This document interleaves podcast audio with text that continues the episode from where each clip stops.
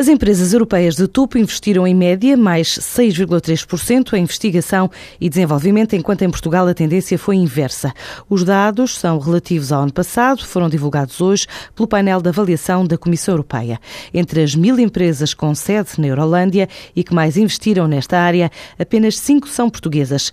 A melhor posicionada é a Portugal Telecom, no lugar 142 do ranking, seguida da Bial, na posição 307, e só depois aparecem a Caixa Geral de Depósitos, a Energias de Portugal e a Nova Base. O Congresso Nacional de Business Angels deu hoje o pontapé de saída da Semana Nacional dedicada aos Anjos dos Negócios. Já vai na edição 7. Este ano lança mais uma linha no montante de 10 milhões de euros, complementares ao fundo já existente, a chamada linha de co-investimento integrada no programa Compete, que até 2015 ainda possui 27 milhões de euros para apoiar projetos empresariais com potencial.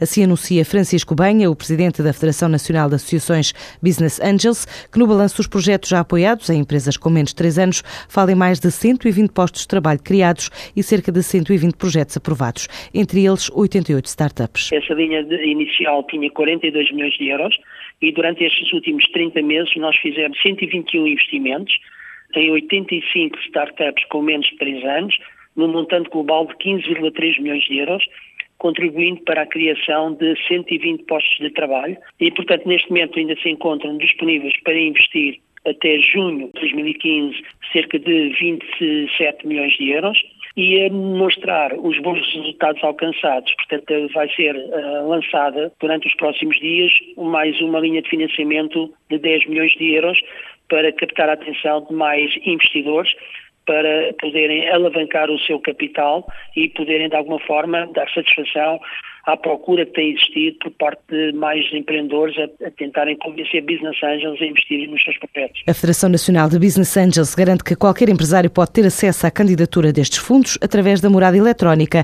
da FNABA. O empresário chega para nós eh, e a forma mais fácil de o fazer é ir ao nosso website uh, www.fnaba.org onde estão referenciados os presidentes de cada um dos nossos 11 das 11 associações de Business Angels que são associadas da FNABA.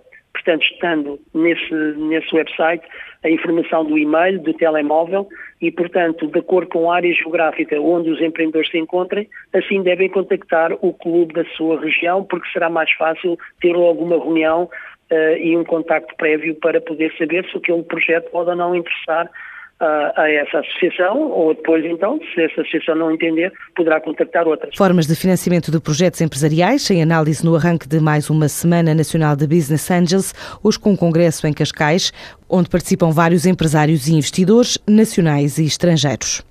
A produção de calçado português registrou um aumento ligeiro no terceiro trimestre e a carteira de encomendas está garantida por um período significativo.